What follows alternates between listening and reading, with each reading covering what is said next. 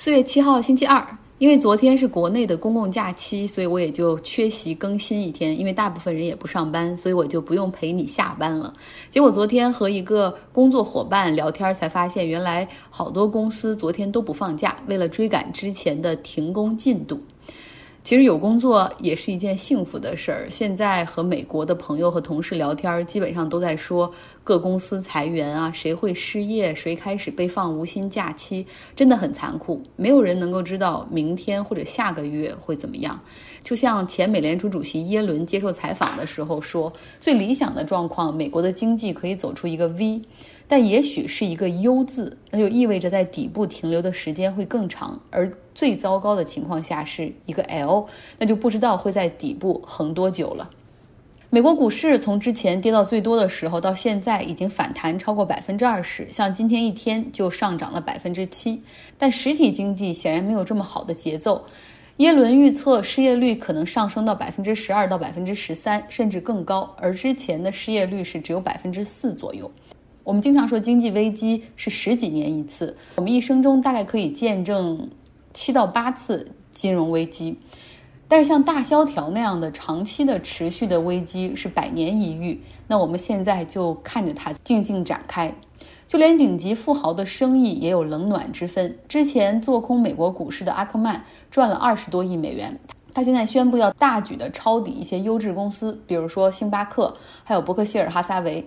伯克希尔哈撒韦的公司，它分 A、B 股，虽然很都很贵哈，但是它因为股价太高是炒不动的，所以实际上它的市值还在净资产之下，所以买它也是一个对阿克曼来说觉得是一个一笔划算的买卖。那再说说伯克希尔哈撒韦公司的老板巴菲特，他呢都熬不住了，砍掉了所持有的航空股，包括他曾经以为是抄底的达美航空以及西南航空。这两天最大的新闻莫过于感染了 COVID-19 的 Boris Johnson，他在周日的晚上被送到伦敦市中心的圣托马斯医院，还进了 ICU，开始吸氧。五十五岁的他在十天前左右确认呈阳性，那先是在唐宁街十一号居家隔离，因为那时候他属于轻症。那个时候只是流鼻涕，但是后来呢，出现了持续的严重症状，在周日出现了发烧和咳嗽，在医疗团队的建议之下，决定前往医院。这个圣托马斯医院也是伦敦这条件医疗条件最好的医院。唐宁街十号发表声明说，必要的时候会由外交大臣拉布来代理 Boris Johnson 行使职务。那实际上，拉布已经开始从周一的时候主持每天的例行内阁会议。接受采访的时候，拉布说他会确保 Boris Johnson 此前制定的计划都一一落实。Boris Johnson 在疫情开始之初，他还是前往医院有看望病人。那个时候呢，他是拒绝采取像中国啊，或者后来这个意大利、德国这些国家所采取的行动。那认为这是一次比流感稍微严重一点的感冒而已。他说自己看望。COVID-19 的病人之后，还坚持和病患们一一握手，然后给予支持。不知道是不是在那个时候感染了？那么昨天在 Boris Johnson 入院治疗之前，英国女王还发表了电视讲话。她说，这次的疫情让她想起了第二次世界大战中最黑暗的日子。不同于那次的是，现在全世界的人民都站在一块儿去对抗病毒。女王的电视讲话通常会出现在圣诞的这个时候。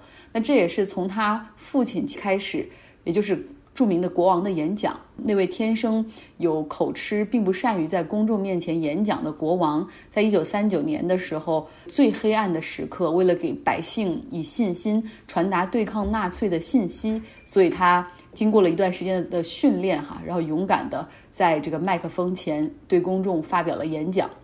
那昨天女王发表的演讲总共有四分钟。女王说：“现在每一个人都在为对抗疫情做出牺牲和努力。我们不出门，不去见自己的家人和爱人，这让她想起了在第二次世界大战期间，为了保护英国的孩子，政府将儿童和家长分离，然后把这些孩子送到乡村，为了他们的安全。”他说：“我知道人类一定可以战胜疫情，胜利会属于我们每一个人。我们只需要多一些忍耐和自律，好日子就会到来。到时候我们会和家人朋友再见面。衷心祝福每一个人。”在我录制节目的同时，加州这边北加州却有很大的雨哈，大家不知道能不能听到雨的声音。仅在英国就有两千四百万人观看了女王的演讲，而很多美国人看过之后都留言说，我们的总统曾经也能够发出这样温暖人心、团结民意的讲话。然后他们的图片中是奥巴马的照片，然后还说现在的这个总统连一句完整的话都说不出来，而且还在到处截获和阻击其他国家的口罩。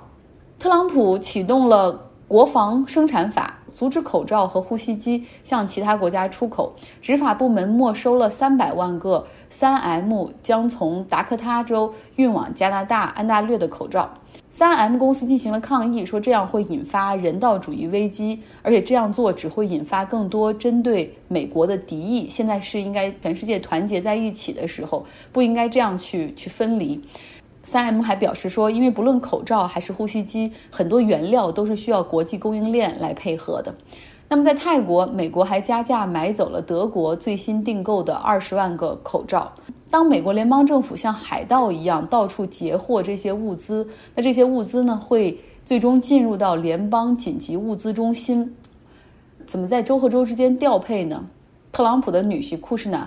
他在上周的白宫例行发布会上这样说：“这是我们的储备，It's our stockpile，不是各州的，各州需要想自己的办法。”连这个脱口秀的主持人 John Oliver 都说了：“别忘了，别忘了，联邦是由五十个州组成的。”那么等着联邦来调配物资，简直就是浪费时间。现在各州之间开始相互协调，像加州和其他州在沟通，哈，要确保采购流程和顺序，防止州和州之间互相竞价和抢货。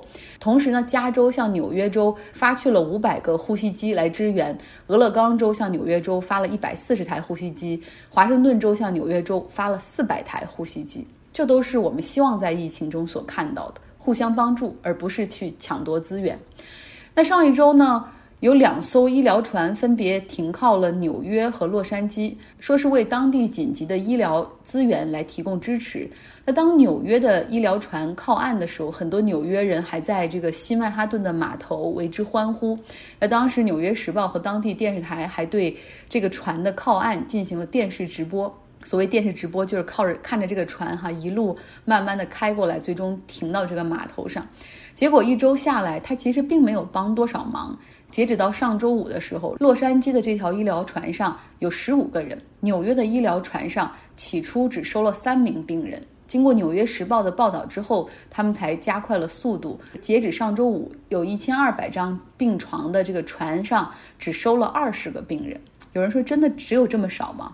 是的，因为这艘船是归美国军方管理，他们和各家医院说，这个船上不能收治 COVID-19 的感染者，因为医疗条件有限，还有另外四十九种类型的疾病也不能收治。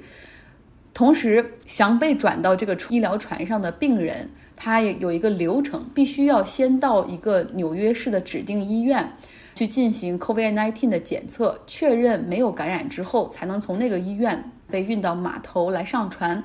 像纽约最大公立医院的系统的院长就说了：“说疫情让纽约的医院已经不堪重负，我们把能够腾出来的地方都用来收治病人，包括会议室、接待大厅，甚至医院的仓库。现在他所在的一家医院里面就有两千八百名的感染者，其中百分之二十五是重症。”他说，有些病人甚至在等待呼吸机的走廊里就死去了，医生和护士不得不重复利用口罩和手套。而这个时候，我们以为那艘船是来帮忙的，但没想到他们完全置身事外，只想收治普通的患者。要知道，现在是一个特殊时期，大部分人都居家隔离，所以常规病人的数量本来就很少，像车祸、施工砸伤、枪击等造成的急诊室的需求也很少。如果真的想帮纽约的话，他说军方必须改变方案，转为接受疫情的感染者，否则这艘船就是西曼哈顿的一个摆设。那此前呢，有医疗船上的一名医生。匿名接受采访的时候说，医疗船是给美国军人用的，哈，是要用来用于战时来救助士兵，所以它的走道、床铺的设计都很狭窄，所以他们不确定普通的这 civilians 平民上船之后，因为没有接受过军事训练，尤其是病人能不能够受得了这种环境，哈，会不会磕了碰了？这艘船在。二零一七年、一八年，当时美国南部加勒比海、墨西哥湾发生飓风的时候，他们也开到过去波多黎各去赈灾，和这次在纽约一样，更多的实际上是摆设。每天收治的病人也只有十几个，因为他们就是说是暂时的、接受过训练的军人们的船哈，civilians，你可能不行。但是不管怎么样，终于哈，经过这个《纽约时报》连续的报道，这艘船决定开始在周末的时候收治 COVID-19 的病人。所以有的时候你看到了，在大危机的过程中，政府不可能面面俱到，要允许媒体来进行监督和报道，及时反映出政府可能忽略或者看不到的问题，才能够促使事件会有更好的解决方案。就像在加州一样，之前呢有一些贫困家庭因为没有交水费，已经断了水。后来在一些 non-profit 组织的敦促之下，加州出了一道紧急的命令，要求恢复所有的供水，因为勤洗手对于抗击疫情是非常的重要。所以大而全的政府是不存在的哈，需要允许有人出来给他提个醒，以免有一些角落真的被遗忘。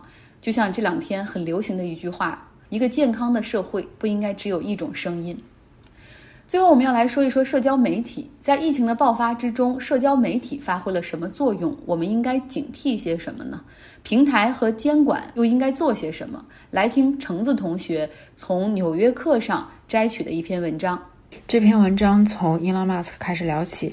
马斯克是特斯拉的老板，他有一个非常活跃、非常受欢迎的 Twitter 账号，他的关注者的人数超过了几大美国主流新闻媒体关注者的总和，包括 CBS、NBC、ABC 新闻等等。一八年的时候，泰国一支青年足球队被困在水下洞穴，当时是一大家都在关注的新闻事件。马斯克。在这场事件当中，和一名潜入水下去救人的救援者发生了争执，并且马斯克称这名救援者是恋童癖。那这名救援者后来将马斯克告上法庭，但是这场诉讼并没有成功。后来马斯克也将他的这条 Twitter 删除了，并且他解释说那是由于当时太愤怒，所以才发表了这样的言论。在一个月之后，马斯克又发了一篇 Twitter，他说他在考虑将特斯拉以每股四百二十美元的价格私有化。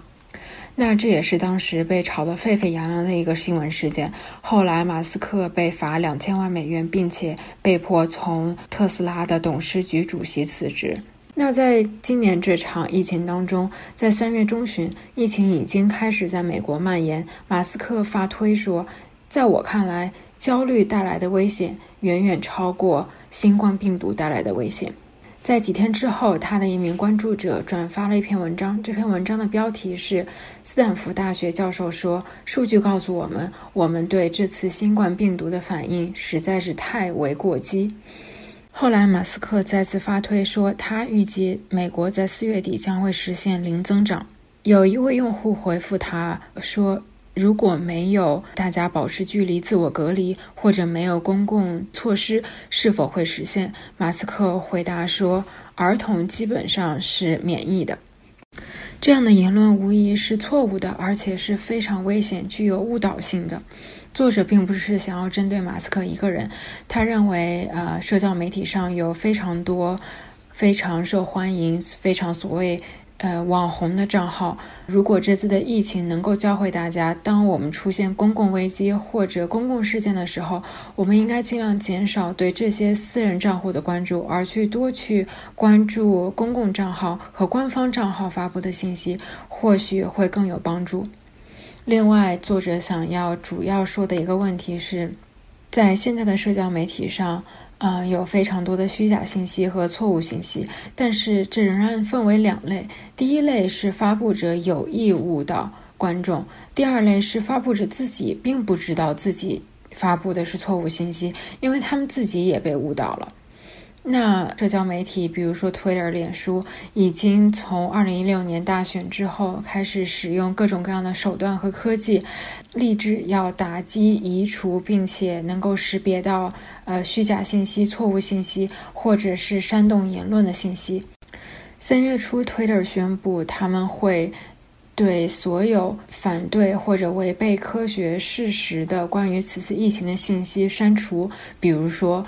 新冠病毒并不感染儿童，等等。但是当马斯克发表了几乎一样的 Twitter 的时候，Twitter 在内部审查之后做出了决定，认为马斯克的推文并不违反他们的规定。目前，社交媒体的解决办法是加大力度打击虚假和错误信息的来源，包括账号和言论本身。但是，往往很多真正能够影响大众看法、呃煽动情绪，甚至于误导大家。言论和账号并不在字面上或者并不在内容上直接违反社交媒体的规定和政策，往往在很快的时间内对重大事件进行评论、发表自己的观点，甚至选择站边的账号，才是社交媒体上最受欢迎的账号。但是这次疫情让我们看到。有一些不加谨慎的考虑就任意发出的言论，有可能会误导大家，甚至造成生命和健康的危险。作者在文章中也表示，社交媒体从来不是单一面的，它是一个非常复杂的平台。脸书窃取了我们的个人信息，但是它却仍然是大家非常喜欢去发布照片和朋友进行社交的平台。亚马逊可能已经在。呃，电商成了垄断的位置，但是在危机时刻，它仍然是最可靠的购买物资的资源。Twitter 可以让我们自由的发表言论，让我们及时得到最新的消息，但是它也有可能对我们长期的公众言论的走向造成影响。那我想，我作为一个社交平台的深度用户，我应该怎样处理我每天？刷到的上百条、上千条的信息呢？我应该设置怎样的滤网？我应该相信哪些？应该去反复验证哪些？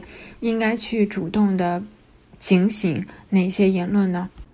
感谢橙子同学的总结。那他的结尾其实也给大家提出了问题：经历过这一次的 COVID-19 的疫情之后。你觉得要如何对待社交媒体呢？不论是微博、抖音，还是今日头条，因为我现在发现好多人开始从抖音上看新闻，这是一件觉得这是很危险的一件事儿。不知道你怎么看？就像这篇文章所说的一样，还是应该选择一些可靠的、正规的渠道去获得重要信息，同时要减少在一些。平台上去浪费过多的时间，就像我们经常给我们父母这一辈的人去删掉他们的抖音和今日头条，他们那样的不懂技术哈，然后就不喜欢钻研，就为了能够重新再安装上，还自己学会了重新再下载安装，这也是一个挺有意思的观察，也欢迎大家有更多的分享。今天的节目就是这样。